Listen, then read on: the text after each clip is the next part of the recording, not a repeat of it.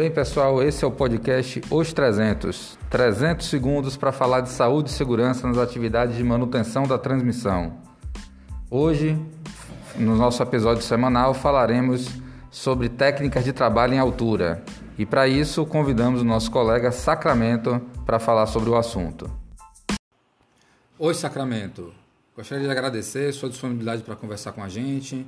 Primeiro, eu gostaria que você se apresentasse. Fala um pouquinho de você. Eu, inicialmente, na Chess, quando eu ingressei na Chess, entrei por funil. Então, eu fui inicialmente para funil, mas não deu certo ficar lá e eu fui um, imediatamente transferido para Aracaju, na equipe de linhas de transmissão. Aí, depois de bastante trabalho lá, eu consegui uma transferência através de permuta para vir para Salvador, em Pituaçu. Levei um bom tempo trabalhando em Pituaçu, na equipe de manutenção, agora não mais em linha, sim na equipe de manutenção.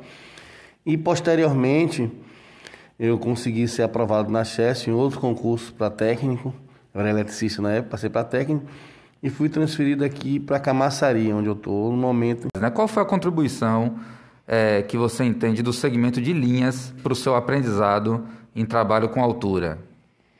Eu tive encarregados e mestres, que não foram só encarregados como mestres, que me ensinaram a trabalhar devidamente lá, né? Então lá a gente já teve noção de como escalar uma estrutura, a forma de você trabalhar lá, quais são as coisas principais e primeiramente devemos fazer antes de fazer uma escalada em altura, que seria ver seus EPI, está tudo em perfeita condição de trabalho, fazer alongamento e ter bastante cuidado antes de subir a estrutura, você olhar toda a estrutura para ver se tem treliça, se tem algum tipo de risco, não de animais peçonhentos, mas como em relação também à estrutura, se está bem feita para você não, não ter nenhum acidente.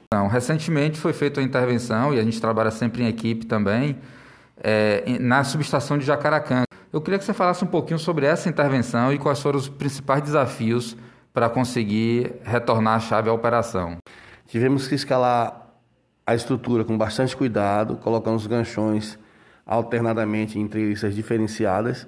E ainda assim, a gente tem a solicitação do colega de baixo para ficar olhando, ficar observando a gente, que isso é importante, que às vezes, por mais experiência que você você se passa para poder fazer escalada.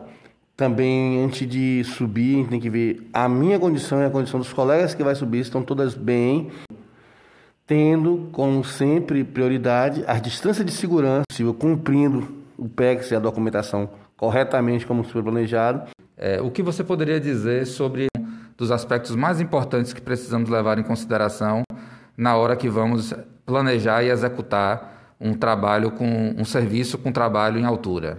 Você, antes de começar qualquer trabalho, você nivelar com toda a equipe o que vai ser feito, como vai ser feito e de que forma será feito.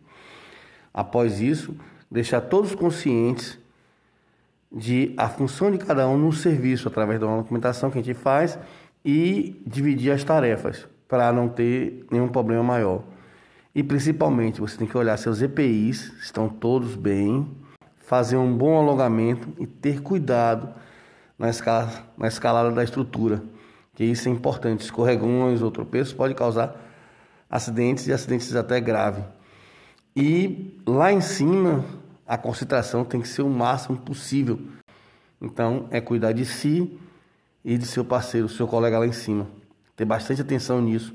E não tem vergonha de conversar com ele, chamar atenção se for necessário, mas na verdade é conversar com ele para evitar qualquer tipo de incidente ou acidente que seja possível.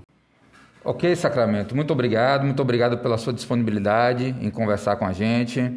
Parabéns pela sua trajetória profissional, parabéns pelos cuidados com que você tem com a segurança e a sua capacidade de, de organização e de planejamento e de coordenação durante as atividades que fazem com certeza as pessoas terem mais confiança em realizar os trabalhos.